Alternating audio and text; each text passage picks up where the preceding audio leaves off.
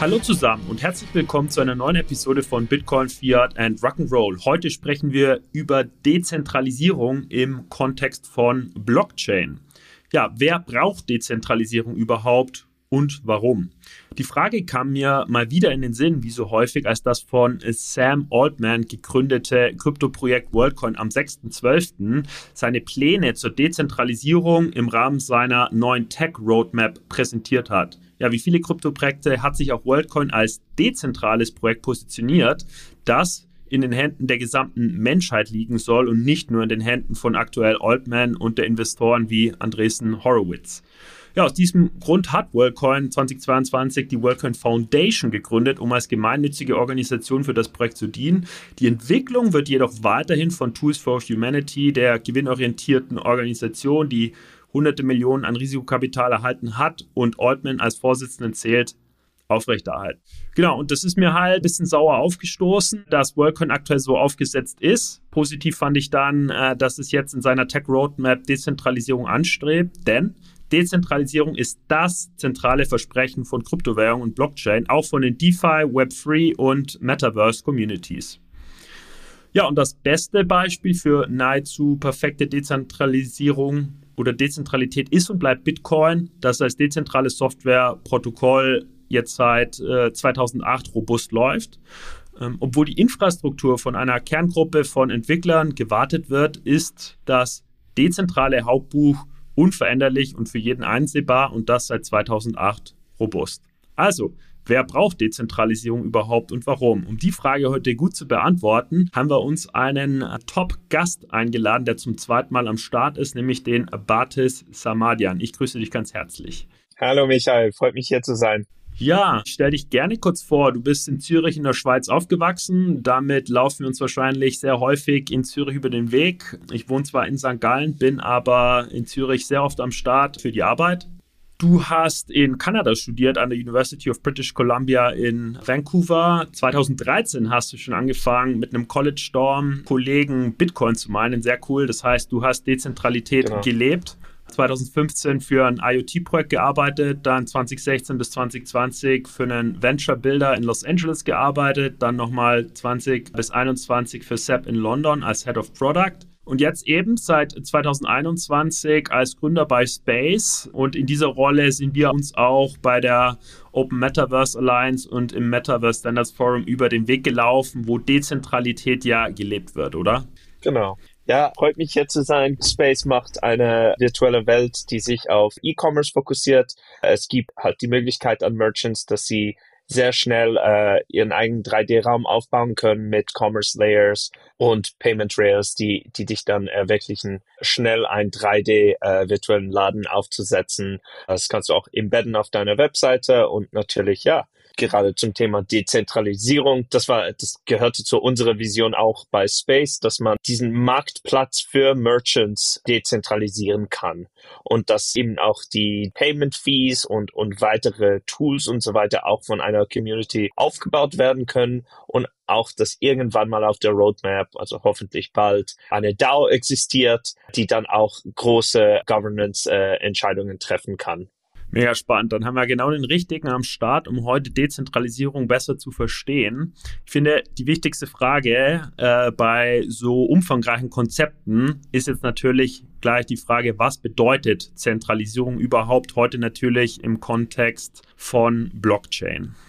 Ja, also ich glaube, äh, ich glaube, die Vision bleibt eigentlich gleich. Ich glaube, die, die Prioritäten sind anders für äh, Endkonsumenten und für Firmen. Schlussendlich geht ja darum, dass äh, deine Daten, deine Assets, deine Identität wirklich dir gehört und du auch äh, die Kontrolle über den Access zu zu deinen Daten, Identität, Asset hast. Lustigerweise hatten wir ja eigentlich das komplett Gegenteil von einem Jahr in diesem äh, Crypto Winter, wo jetzt alle wieder all ihre Daten an generell KI-Systeme äh, geben, wie OpenAI, Claude, Bard und so weiter. Also eigentlich wirklich so ein Katastrophen-Opposite äh, Year zu 2022. Und ich glaube, äh, wir werden hoffentlich wieder äh, jetzt sehen, äh, auch von Leuten, hey, es ist extrem wichtig, dass wir in einer Welt leben, wo es weiterhin Sachen wie GDPR gibt, äh, dass, dass wir Technologien bauen, die wirklich uns wieder die Macht geben, äh, unsere Daten, unsere Assets, unsere Identität vollkommen in Kontrolle zu haben und dann auch nur Access geben, wenn wir es wirklich möchten.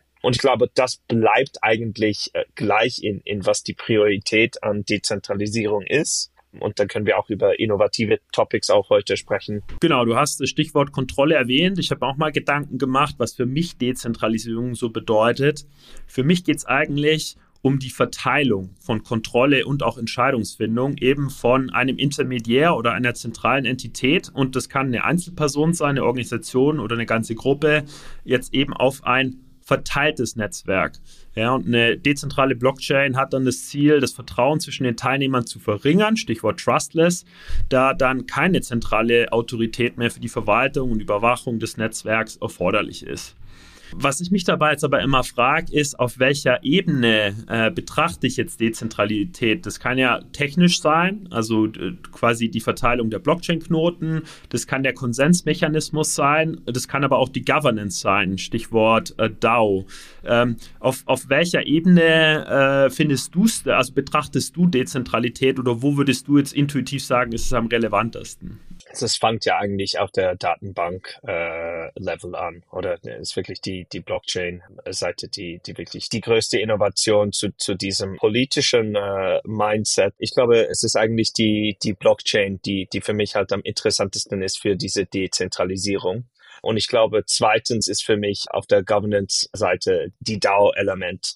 Äh, ich glaube, weshalb sind die zwei für mich am, am wichtigsten oder am interessantesten im Moment? Ist es wahrscheinlich, weil ähm, von einerseits äh, sollte die Technologie es dazu bringen, dass, dass Sachen transparent sind, dass Sachen offen sind, dass du als äh, Endkonsument in Kontrolle von deinen Daten, Assets, Identität bist. Aber dann ist auch wichtig, dass die Firma oder die DAO oder die Association, wie auch immer man aufgesetzt ist, auch wirklich dabei ist in diesen großen Geschäftsentscheidungen, Community-Entscheidungen, wie man zum Beispiel bei mehreren NFT-Projekten gesehen hat, wie man bei zum Beispiel bei Decentraland sieht und auch in der OG-Internet-Welt, wie man bei Wikipedia gesehen hat, bei ihrer Association. Und ich glaube, das sind die zwei Sachen, die, die weiterhin einfach sehr, sehr wichtig sind und man muss einfach äh, diesen Punkt einfach bei Leuten wieder anbringen. Lustigerweise habe ich mich gerade äh, im Taxi auf dem Weg hier zu unserem Podcast Podcast äh, mich erinnert an diesen 2014 Snowden Moment, äh, wo wir alle rausgefunden haben, wie viel Dateien eigentlich die verschiedenen Governments über uns wissen, wie die Daten überhaupt bei denen landen und wie unprivat wirklich das Internet ist. Es hat mich an diesem Rausch erinnert, wo wir alle den Tor-Browser runtergeladen haben und es gab ja auch diese Alternativ-Operating-System, die rausgekommen ist, die Purism. Das hat mich gerade so auf dem Weg hier wieder erinnert, dass es wirklich, es braucht so diese News-Moments, damit Leute wieder sich daran erinnern, wie wichtig eigentlich Data Privacy und Decentralization ist.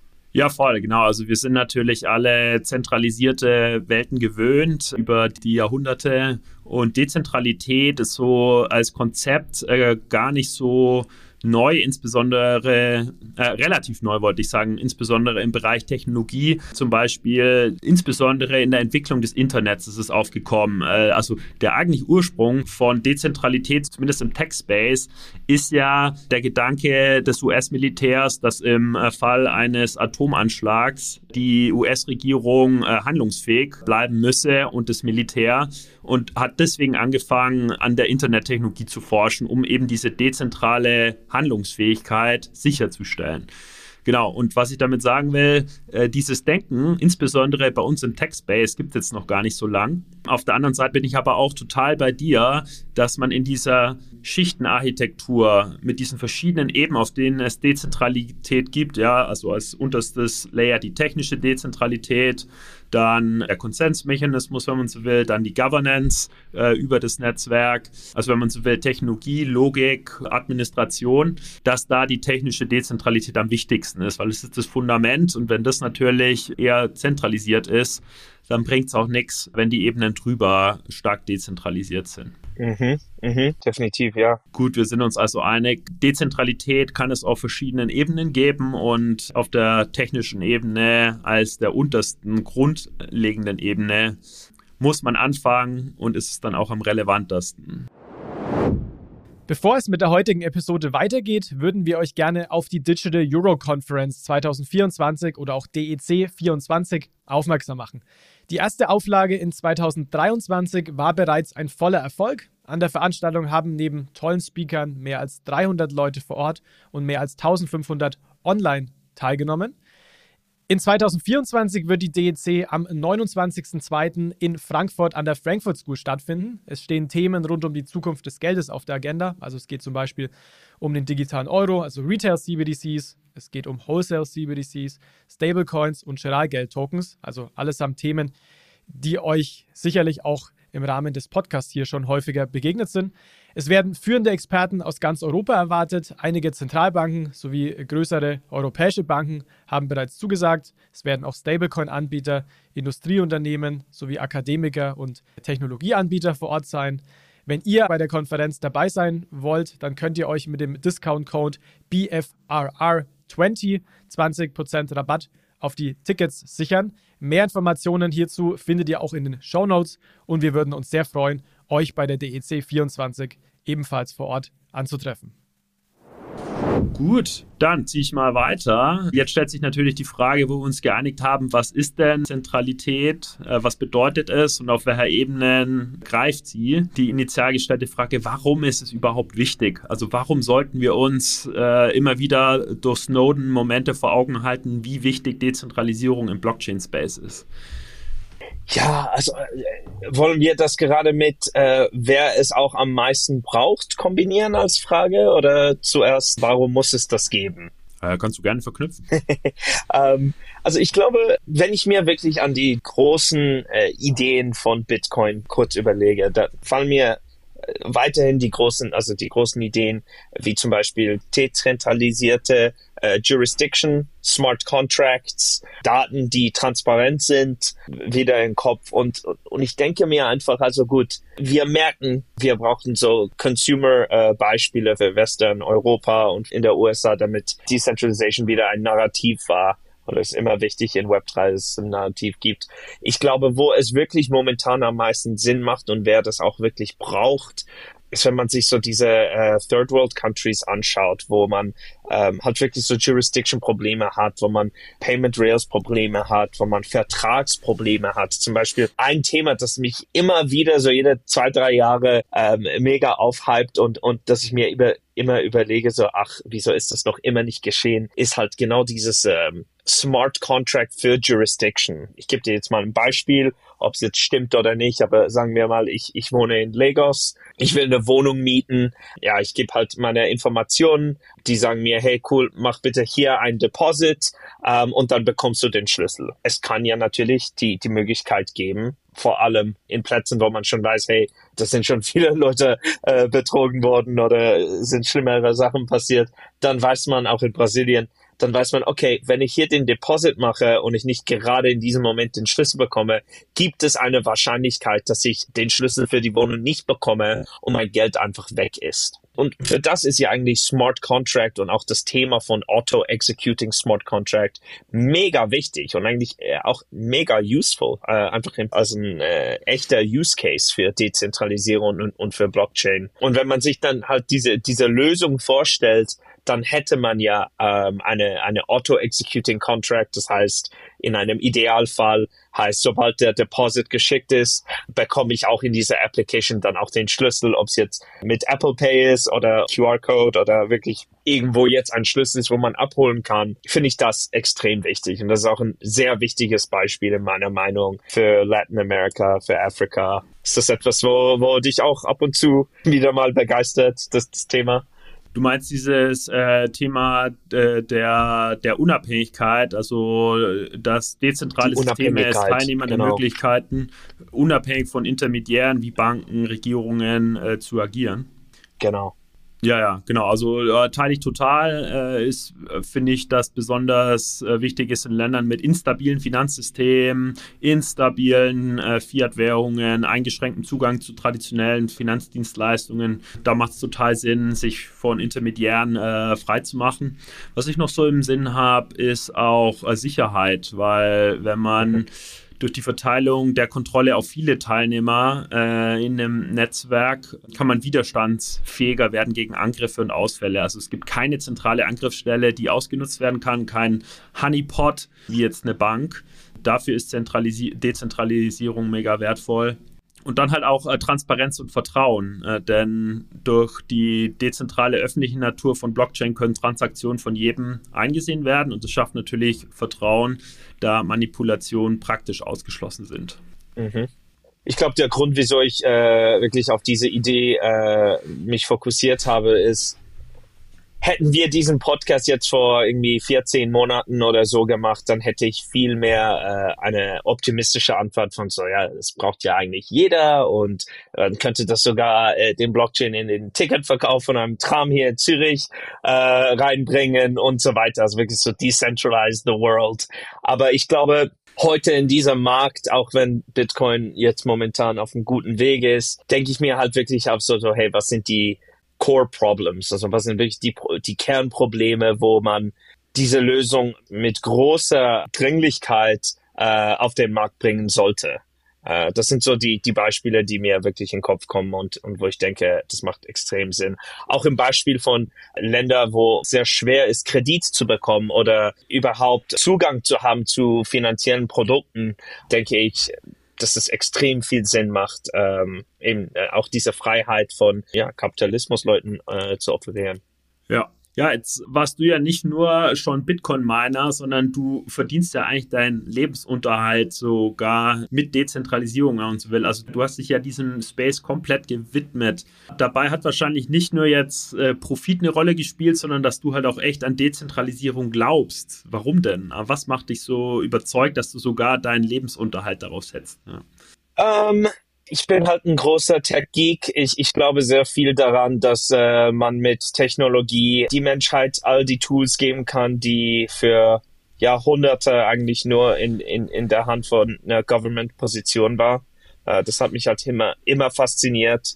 Ich glaube, eine der großen Ideen, die ich glaube auch schon letztes Mal mit dir auf deinem Podcast diskutiert habe, ist, ich bin weiterhin seit meiner Kindheit von dem Konzept von Wikipedia mega fasziniert. Und ich glaube, in sehr vielen Web3-Firmen äh, ist das ein sehr gutes Beispiel oder sogar ein Standard, an dem man sich erhoffen soll, dass das äh, das Ziel ist, dass man mit seiner DAO erreicht. Weil nämlich äh, die Kraft hinter diesem ganzen Mechanismus, das Wikipedia es geschafft hat äh, zu erreichen, ist, die haben mit einem kleinen Team und ein paar Autoren es irgend Schriftstellen irgendwie äh, hingebracht, dass die, die ganze Wissenschaft der Welt äh, auf einer Plattform hochgeladen wird, ständig editiert wird, Informationen auch verändert werden. Wenn jemand die Information verändert, dann ist jemand von dieser Community zuständig, auch dafür Polizist zu spielen und sagen, hey, nee, du kannst hier nicht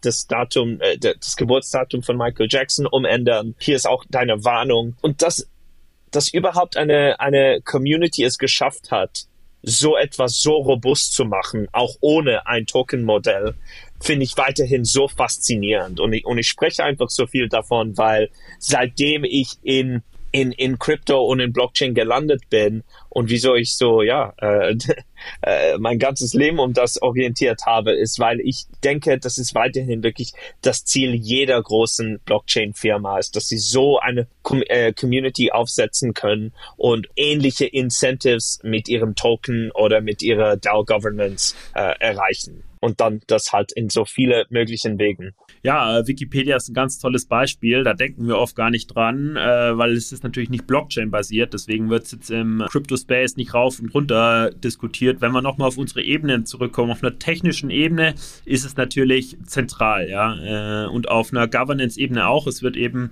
es wird eben von Wikipedia, von der Organisation verwaltet, aber der Konsens darüber, was jetzt in einem Wikipedia-Eintrag zu stehen hat oder nicht, wird eben von von der globalen Community verwaltet und ist damit auf eine Art viel weiter in der Adaption als diverse äh, Blockchain-Projekte. Ja. Ich glaube, Insofern du hast recht, aber ich glaube, es gab, ich, ich ich glaube, es gab an irgendeinem Punkt in 2004 oder 2005 eine Fondation, die aufgesetzt wurde, dass es dann halt schon mal äh, ein bisschen dezentralisiert hat. Es gibt ja also mhm. mehrere Wikipedia und Wikimedia Foundations, glaube ich. Und ich glaube, die sind auch sogar Non-Profit. Ja, ich glaube, die, die waren schon mal auf einem guten Ethos, bevor es Blockchain gab. Aber ja, du hast recht, es ist halt nicht so wirklich so das Beispiel, an dem die meisten Leute wirklich denken. Genau, davon träumt der Blockchain Space, eine solche globale Adoption und Akzeptanz zu erfahren. Insofern ein schönes Beispiel. Und warum man es braucht, ist auch klar, ja, weil man halt dann dezentral, peer-to-peer -peer sicherstellen kann, dass die Einträge da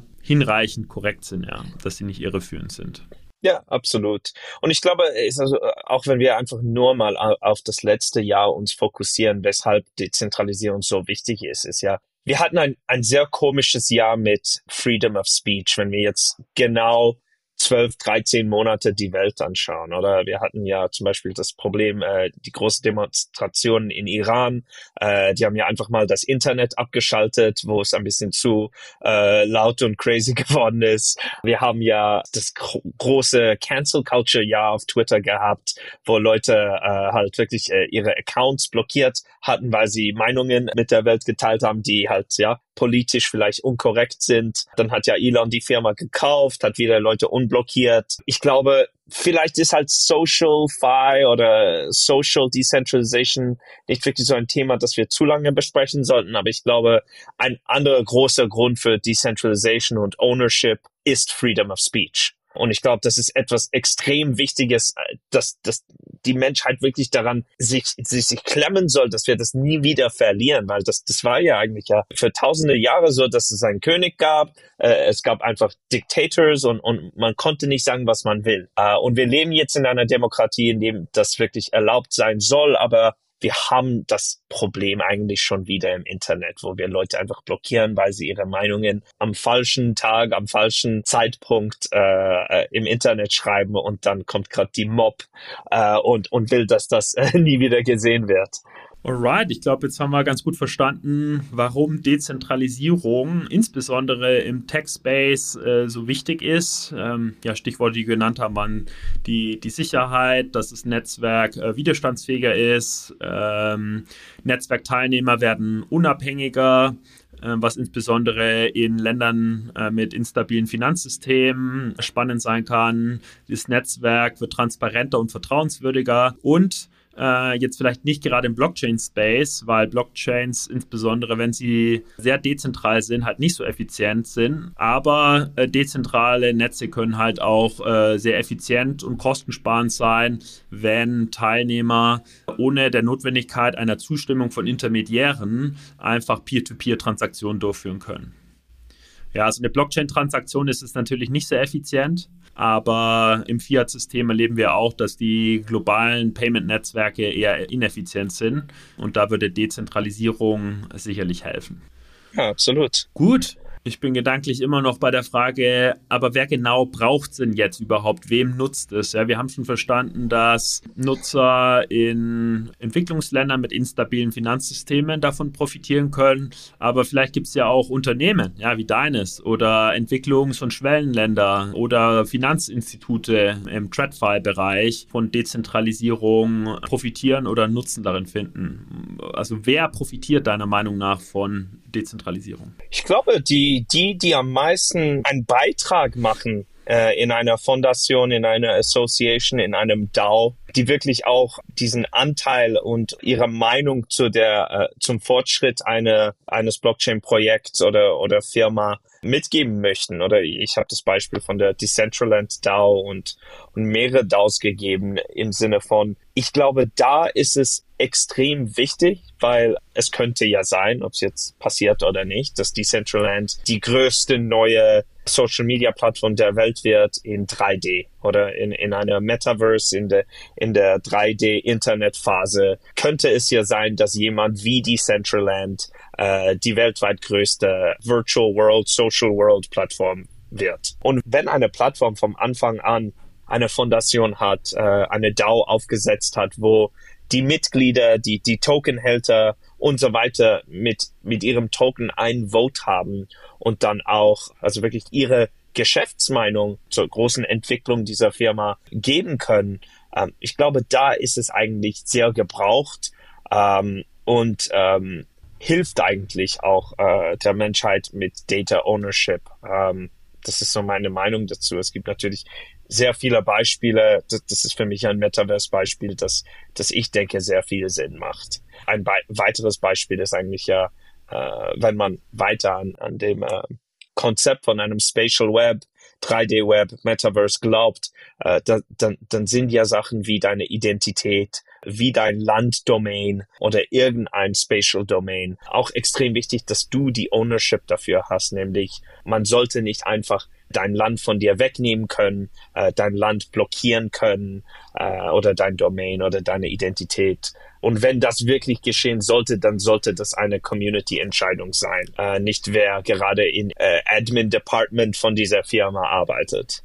Okay, das heißt, äh, du setzt erstmal aus der Perspektive Unternehmen an und sagst, dass äh, Unternehmen jetzt Blockchain-Technologie nutzen, um äh, sich zu dezentralisieren. Ähm, und, und die Beispiele, die du genannt hast, sind jetzt eben aus dem äh, Web3-Space, konkret mit einer DAO, Decentralized Autonomous Organization, dass man also die Unternehmensgovernance dezentralisiert. Genau, also der Grund, wieso ich das halt so spannend und wichtig finde, ist, man kann ja eigentlich auch so durch, durch, durch so eine Entscheidung äh, seine Ressourcen maximieren, seine Effizienz maximieren, weil man so viel auch in der Hand von der Community setzt.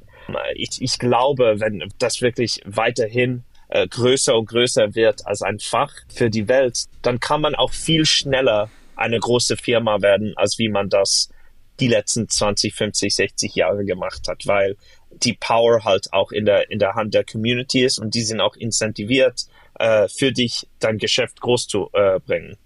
Ja, genau. Also das ist jetzt das Stichwort äh, fin, äh, Effizienz in Unternehmen. Ich glaube auch, dass äh, durch die Nutzung von Smart Contracts und Blockchain-Technologie Unternehmen zum Beispiel Zahlungen oder Verträge oder andere Transaktionen direkter und automatisierter abwickeln können, eben wieder ohne auf Zwischenhändler oder Vermittler angewiesen zu sein und das spart dann natürlich auch Kosten. Ja. Ich glaube, äh, okay. äh, solche Use Cases sind jetzt äh, im Kryptowinter erstmal on hold gestellt worden. Mindestens wurde nicht mehr so viel darüber berichtet, aber diese Projekte gab es natürlich. Was ich noch äh, spannend finde, ist jetzt so die Fusion von Dezentralität und Blockchain im Traditional Finance Space, ja, weil auch äh, traditionelle Finanzinstitute können von den Dezentralität im Finanzsystem profitieren, weil wenn sie dezentrale Finanztechnologien integrieren, dann können Finanzinstitute auch ihre Dienstleistungen effizienter gestalten und neue Geschäftsmöglichkeiten erschließen. Und was wir ja schon besprochen hatten, sind wieder die Entwicklungs- und Schwellenländer. Ich glaube, etwas, das auch noch äh, auch in, in Europa oder auch in der USA generell First World Sinn machen könnte, zu dezentralisieren, Hast du ein bisschen in das Thema von so Web3 äh, IP-Ownership äh, reingeschaut dieses Jahr? Das war ja auch so ein, also letzten paar Monaten ein sehr großes Thema. Ja, voll. Äh, also ich finde das extrem wichtig. Ich glaube, das ist auch ein, äh, also vielleicht sind wir eigentlich zu der Antwort gekommen von, wer braucht das? Ja, das ist eigentlich ein weltweit gutes Beispiel von etwas, das, das alle Menschen brauchen in, in, in allen Ländern. Ähm, die, wenn man, wenn man die Power durch Smart Contract geben kann, dass Leute ihre eigene Intellectual Property wirklich ownen, mit dem sie auch äh, beschützen können und dann auch idealerweise durch irgendeine Decentralized Jurisdiction das auch ähm, äh, in Kraft setzen können, dass wenn jemand das benutzt oder äh, deine IP remix, dass es gerade eine Auto Payment von einer Royalty gibt. Ich glaube, das könnte wirklich extrem powerful sein. Hm. Gut, wir stellen also fest, dass ja bei der Motivation, wer genau es überhaupt braucht, halt wieder die unterschiedlichen Level angesetzt werden müssen. Es gibt da die Einzelpersonen, äh, also dich und mich als äh, zum Beispiel Retail-Kunden von Banken oder als die Verwalter unserer eigenen Finanzen. Es gibt äh, Unternehmen generell, als Teilmenge davon die Finanzinstitute, wo ja momentan am meisten drüber geredet wird, so Stichwort Wall Streetification von Crypto Und dann gibt es da noch die Ebene der Länder, äh, eins drüber, wo insbesondere in Entwicklungs- und Schwellenländern Dezentralität Nutzen stiften kann äh, für die Einwohner dieser Länder ich glaube, das unterliegende Stichwort, äh, dass wir eigentlich vielleicht ein bisschen zu wenig darüber gesprochen sind, ist ja, all das äh, ist ja auf diesem äh, Trustless Mechanism, dass, dass, dass man vertrauenslos seine IP oder Domain oder Ownership von Assets und so weiter hat. Das ist eigentlich das, das Grundwichtigste. Genau. Uh, trustless ist die, jeder, der vertrauenslos agieren möchte, braucht Dezentralisierung. Ja, das ist die Leitidee. Ja. Man muss aber halt auch anmerken, klar, wir haben jetzt drüber gesprochen, wer braucht es und warum braucht er es. Äh, man muss aber halt auch anmerken, dass Dezentralität zum Beispiel im Finanzsystem auch nicht für jeden geeignet ist und auch Risiken mit sich bringt, weil man braucht ja technisches Verständnis, man braucht auch die Bereitschaft, die Kontrolle zum Beispiel über seine eigenen finanziellen Angelegenheiten selbst zu übernehmen. Ja, also es ist natürlich unangenehm und aufwendig, äh, diese Kontrolle an sich zu ziehen und Insbesondere, ich spreche jetzt viel über DeFi, also, äh, im DeFi ist halt mega neu und, die, und unterliegt nicht den gleichen regulatorischen Rahmenbedingungen wie jetzt das traditionelle Finanzsystem. Äh, es ist eigentlich der wilde Westen und das ist dann auch wieder ein Nachteil von Dezentralität. Ja. Das heißt, wer von den Nutzen, die wir ausgeführt haben, dann profitieren möchte, der muss sich ermächtigen, ja, der muss sich einlesen, der muss Verantwortung übernehmen und der muss auch Risiken eingehen, weil dezentrale Systeme halt viel weniger reguliert sind noch. Das stimmt, das stimmt. Was sind denn Beispiele, wo du äh, große Gefahr siehst in, in Dezentralisierung bei Finanzprodukten oder wo es äh, weiterhin keinen Sinn macht? Ja, also zum Beispiel Storage, äh, die Verwahrung meiner Token, äh, meiner Private Keys, die, das muss halt gut gemanagt sein, ja. Bei einer Bank kann ich im Zweifel anrufen, oh, ich habe meine Bankkarte und meine PIN verloren, könnt ihr mir helfen? Wenn ich meine Private Keys äh, verliere und nicht gut abspeichere, dann kann ich niemanden mehr anrufen. ja. The cost of decentralization. ja, genau, genau. Die wollte ich ja auch nur noch mal ganz transparent machen, haben wir nämlich noch gar nicht äh, so angesprochen. Ja, aber da können wir ja auch mal weiter reinzoomen. Ja? Welche Herausforderungen gibt es denn sonst noch bei der Umsetzung von Dezentralisierung? Du, du hast ja die Umsetzung von Dezentralisierung erlebt, als Bitcoin-Miner, momentan als äh, Gründer eines Web3-Unternehmens. Wo ist denn die Herausforderung?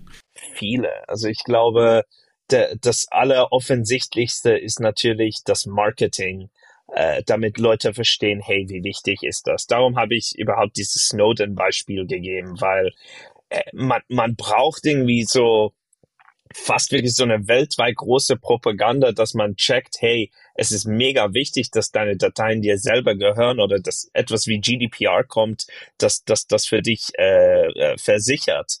Ähm, und ich glaube, was ich, äh, was ich natürlich erlebt habe, ist, ähm, gut, in, in einem Metaverse-Startup und in vielen Web3-Startups macht man ja Hackathons, äh, man macht Bounties, äh, man gibt auch äh, Token-Incentivierungen, äh, damit Leute ähm, mitmachen und Sachen auf deiner Plattform oder Layer bauen. Und ich glaube, da, da ist die große Herausforderung, dass, hey, wie, wie kann ich jemand zu unserem Event oder zu, zu irgendeinem virtuellen Hackathon hinlocken, der nicht schon äh, ein großer Web3-Freak ist, sondern wirklich jemand Neues in diese Geschichte reinbringen, damit sie auch Ver äh, Verständnis haben für, hey, weshalb brauchen wir euch in unserer, in unserer Community. Es ist nicht nur ein Wettbewerb, damit du etwas gewinnst, sondern das ist etwas, an dem du äh, auch langfristig äh, dabei bist, dass du eine Beanteiligung dazu hast. Und dieses Narrativ wirklich entgegenzubringen, ohne dass es langweilig ist,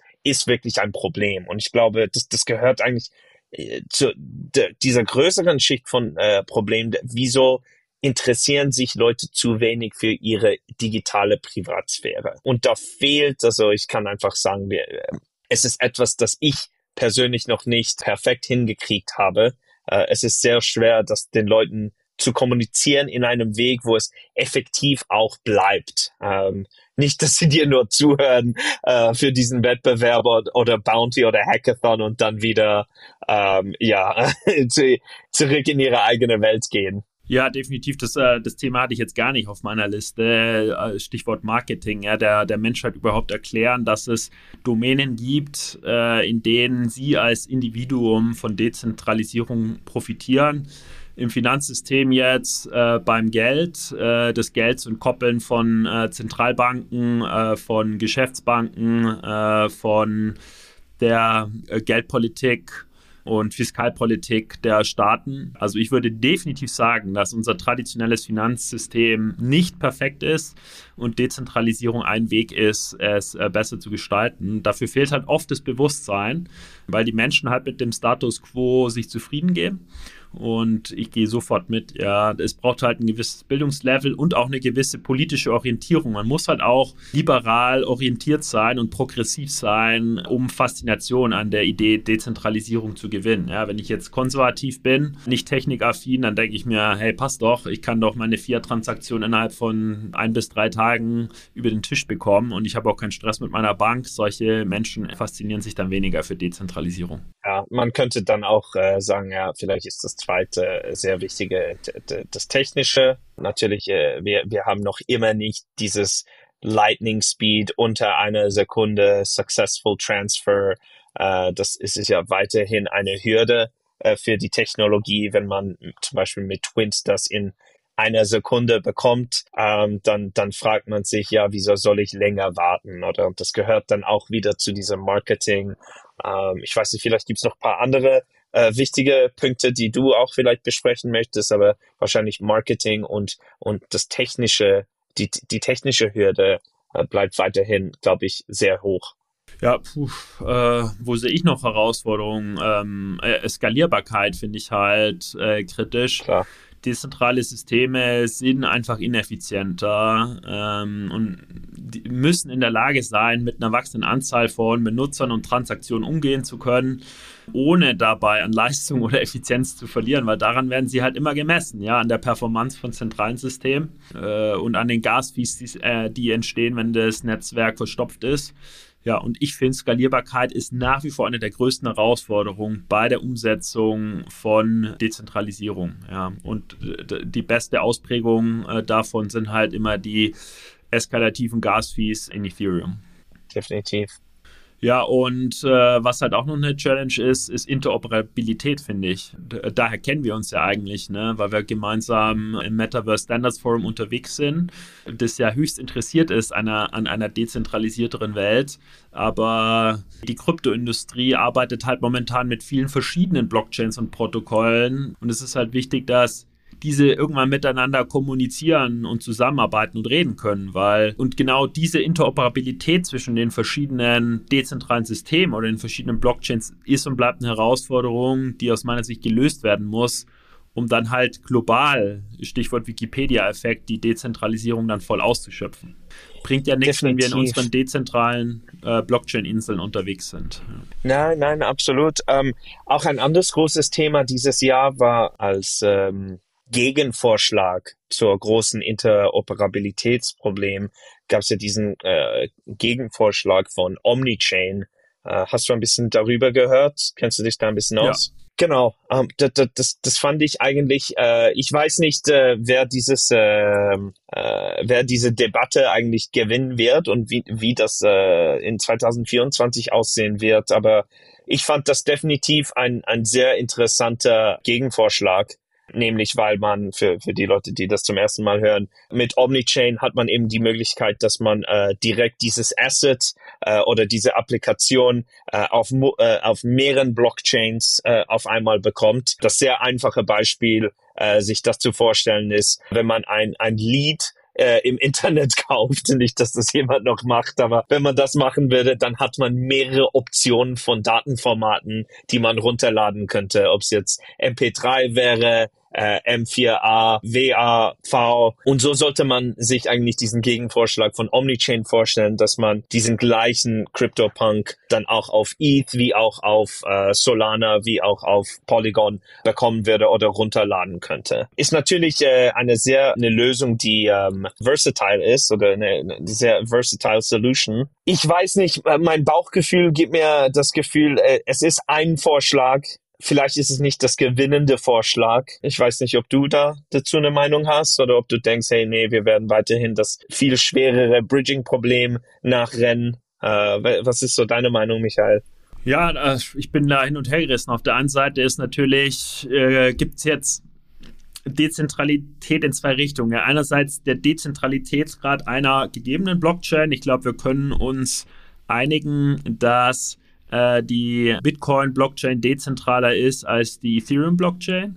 Äh, aber dann äh, gibt es ja auch quasi den, äh, die Dezentralität der Kryptoindustrie als solche. Und die ist natürlich dezentraler gestaltet, äh, wenn verschiedene äh, Protokolle, also Layer One Blockchains, zur Verfügung stehen. Aber auf der anderen Seite müssen die halt auch miteinander reden können, äh, also interoperabel sein. Und dafür gibt es zwei Möglichkeiten. Entweder es gibt halt Point-to-Point-Bridges zwischen den einzelnen Blockchains oder es gibt wie so eine Art zentrale Drehscheibe. Ja, und wenn wir die haben, dann ist Interoperabilität zwar gelöst, aber äh, man hat halt eine zentrale Drehscheibe. Ja, also architektonisch gesprochen könnten wir jetzt auch von einer Middleware sprechen, die dann alle äh, harmonisiert. Aber genau, äh, ich bin deswegen äh, im Zwiespalt mit der Idee, weil wir dann eben wieder äh, ein Stück weit weiter dezentralisieren und äh, das gefällt mir nicht. Ja. ja, ja, ja. Sehr interessant. Ja, aber es ist eine, genau, also Interoperabilität ist und bleibt eine Herausforderung. Ähm, ich glaube, ja, was halt auch eine Challenge ist, äh, zumindest haben wir das viel erlebt im Crypto-Space in den letzten Jahren, ist die Sicherheit. Dezentrale Systeme sind und bleiben äh, oder sind anfällig für verschiedene Sicherheitsrisiken wie Hacks, Angriffe, Betrug und äh, Gewährleistung der Sicherheit in solchen dezentralen Systemen erfordert halt mega robuste Sicherheitsmaßnahmen, kontinuierliche Überwachung. Jetzt gut, bei äh, Bitcoin mhm. haben wir Proof of Work, äh, da ist es ja trustless. Aber wenn halt dann wieder äh, CFI-Player wie die Kryptobörsen ins Spiel kommen, dann ist die Sicherheit schnell wieder verloren, wie wir bei den ganzen äh, Pleiten der, der Kryptobörsen erlebt haben. Das ist so, ja. Mit dem laufst du ja eigentlich gerade in dieses ETF-Geschichte äh, ähm, rein, wo das halt wirklich nur als ein Asset konsumiert wird von traditional äh, Finanzgeschäften äh, anstatt dass Leute sich äh, an diesem Wallet Experience ähm, anpassen. Wobei, da muss man auch sagen, ähm, also Sicherheit ist nicht per se ein Problem von Dezentralisierung, sondern eher von, äh, wie wir momentan den Zugang zu Blockchain gestalten. Ja, also äh, Bitcoin an sich ist ja nicht unsicher, sondern eher äh, die Angebote, sondern eher die, wie die Unternehmen, also die CFI-Player äh, wie FTX, diesen Zugang gestalten. Ja, das muss man fairerweise schon dazu sagen. Ja, ja, stimmt. Gut, jetzt geht noch einen Schritt weiter. Es müsste in deinem höchsten Interesse liegen, dass Dezentralisierung weiter vorangetrieben wird. Also allein schon als Gründer und Geschäftsführer von Space. Also wie können wir das tun? Wie können wir Dezentralisierung weiter vorantreiben? Ein Aspekt hatten wir schon so Bildung und Bewusstsein dafür schaffen. Siehst du noch andere Bereiche? Also ähm, wie auch bei Oma 3, das ich ja auch mitgegründet habe mit äh, Dirk Luth, äh, auch ein Deutscher. Ich glaube, ein großer Weg, wie wir das ähm, jetzt nicht von einer einer geschäftlichen Seite oder von einer Marketing-Seite machen können, ist, indem man, also wir haben zum Beispiel hier in der Schweiz in Zug ein, ähm, ein, ein Konsortium gegründet, nämlich äh, die OMA 3. Das steht für Open äh, Metaverse Alliance.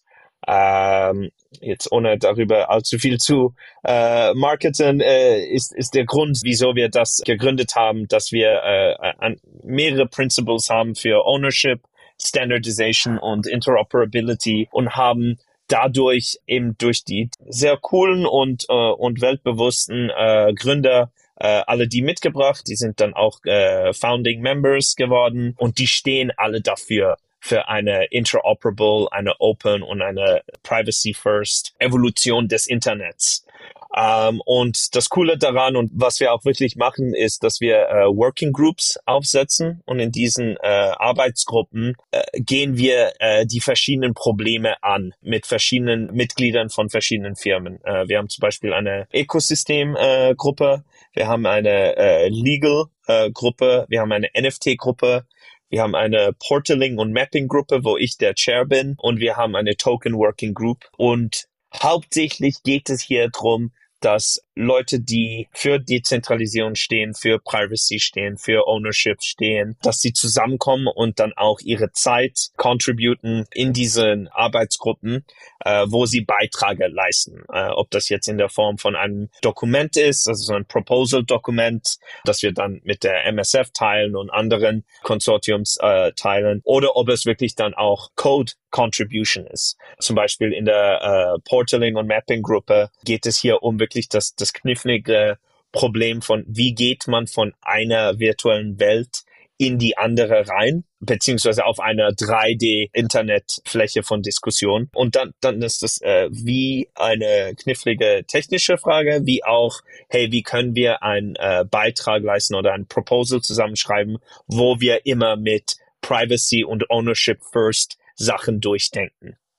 Ähm, ja, das ist, das ist mindestens ein Weg, dass ich äh, weiterhin schaue, dass wir in eine dezentralisierte Welt äh, landen. Genau, also äh, neben dem Punkt Bildung und Bewusstsein, den du äh, zu Beginn mit Marketing belabelt hast, äh, können wir jetzt einen zweiten ergänzen, nämlich Zusammenarbeit und Standards. Daher kennen wir uns. Wir sind uns im Metaverse Standards Forum über den Weg gelaufen und äh, du kannst hier die OMA 3 natürlich sehr gerne promoten, denn die ist ja Non-Profit. Also es sind ja Web3-Unternehmen, die sich in diesen äh, Working Groups zusammenschließen, um genau diese Zusammenarbeit und Standards zu erreichen, äh, damit die die, Dezentralisierungsbemühungen ähm, nicht so fragmentiert sind. Und, und wir eben genau diese vorhin angesprochene Interoperabilität steigern und diese Balkanisierung des Blockchain-Spaces verringern. Äh, insofern nur Mut, kannst du ja gerne promoten. Das ist natürlich auch cool für unsere Zuhörer zu wissen, ja. Die Namen lenken auch ein, also sind auch ein bisschen äh, missführend, denn äh, weder in der Open Metaverse Alliance noch im Metaverse Standards Forum geht es nur um äh, Web 3 oder nur um Spatial Computing.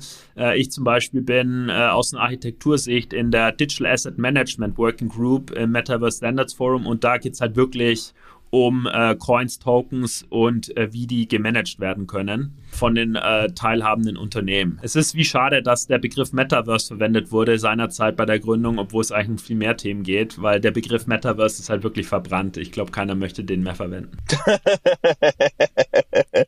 ja, ist schon ein bisschen, wie sagt man dem, es ist irgendwie ein bisschen äh, tarned. Es ist einfach irgendwie ist durch dieses ganze äh, Crypto Winter und all diese Scam FTX Geschichten und mehrere andere Geschichten einfach leider ist dieses Wort ja eigentlich in den gleichen Bach gefallen, obwohl es äh, unfairweise da gelandet ist. Ähm, und wir in der Oma 3 machen eigentlich ständig diesen Witz so, hey, ähm, wollten die Welt von äh, Data äh, äh, Ownership Probleme retten durch Oma 3 und jetzt müssen wir uns eigentlich so selbst mal zuerst auf die Weltfläche wiederbringen, damit, damit wir mit euch äh, äh, das überhaupt kommunizieren können und sagen können, hey, wir haben das und das und das gemacht für eure Privatsphäre. Ähm, ja, schon ein bisschen schade. Eventuell ein Rebrand. Ja, genau. Lass uns mal, ich bringe das mal in einem der nächsten Meetings auf, äh, nicht länger OMA Free und MSF Metaverse Standards Forum, weil die Begriffe misguiding sind.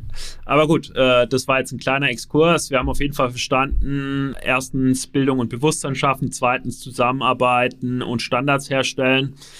Was ich halt noch ähm, ergänzen würde, ist einfach technologische Innovation. Ja, also Bitcoin an sich, ja, ist jetzt ist super erfolgreich. Ja, läuft seit 2018 als äh, Konterbewegung zum traditionellen Finanzsystem. Deswegen ja auch 2008. Ich glaube, ich sagte 18, 2008 äh, während der Finanzkrise publiziert und das äh, Netzwerk gestartet.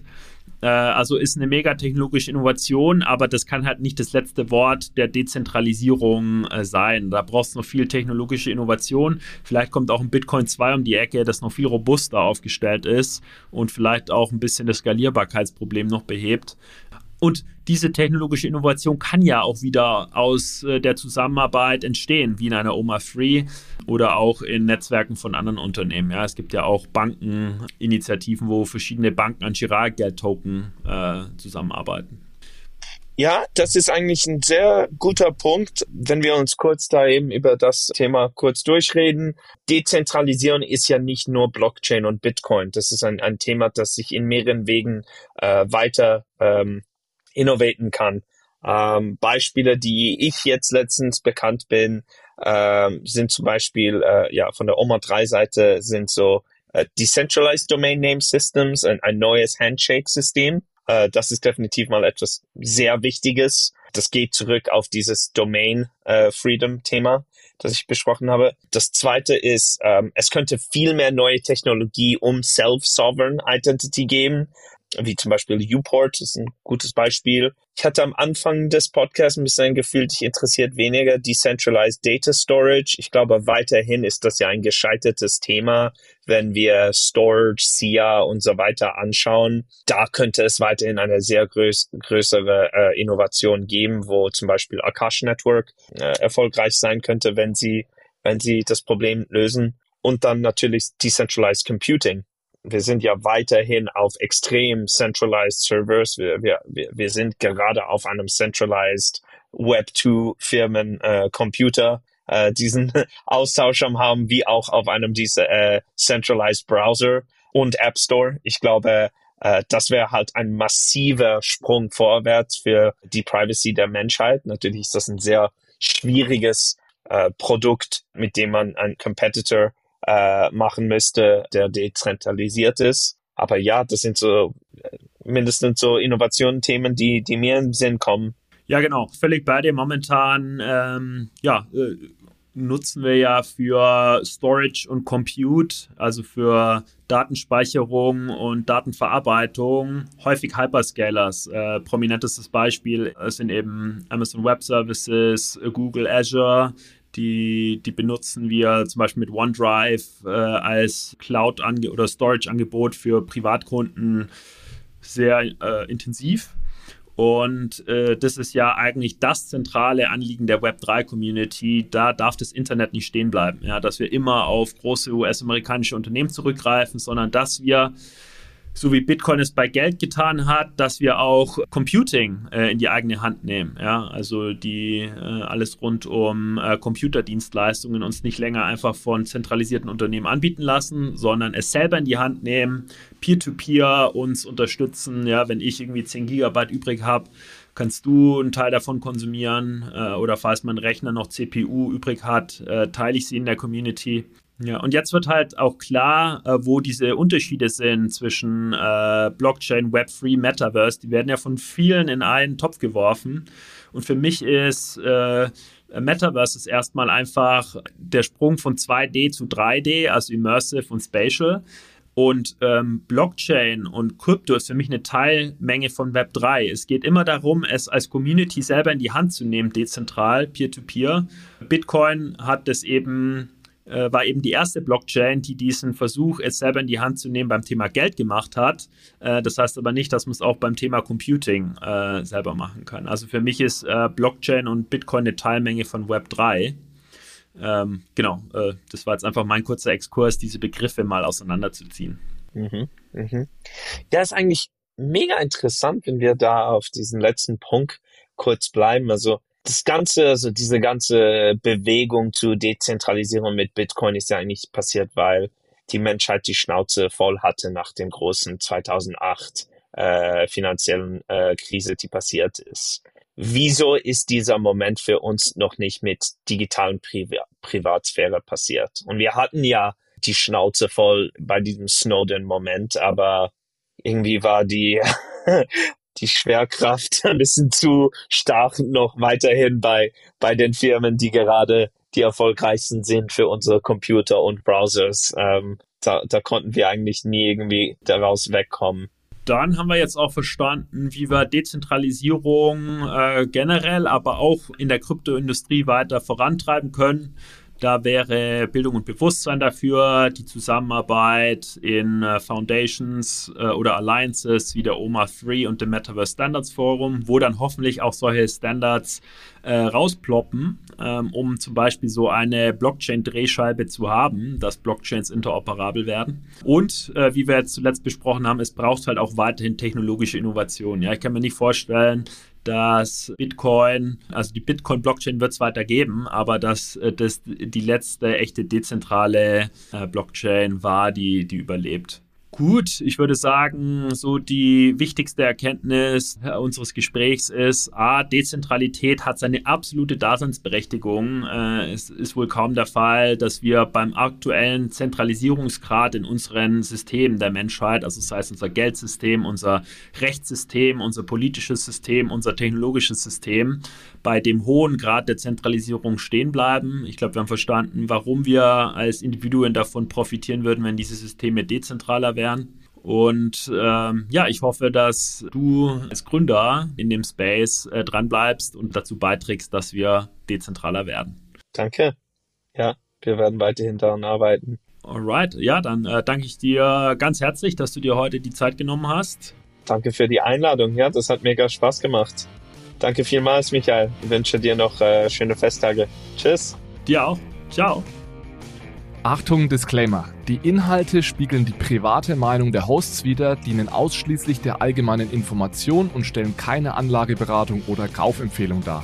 Es gilt, do your own research, informiert euch, bevor ihr Investments tätigt. Das alles findet ihr auch auf unserer Website unter www.bfrr.de/disclaimer.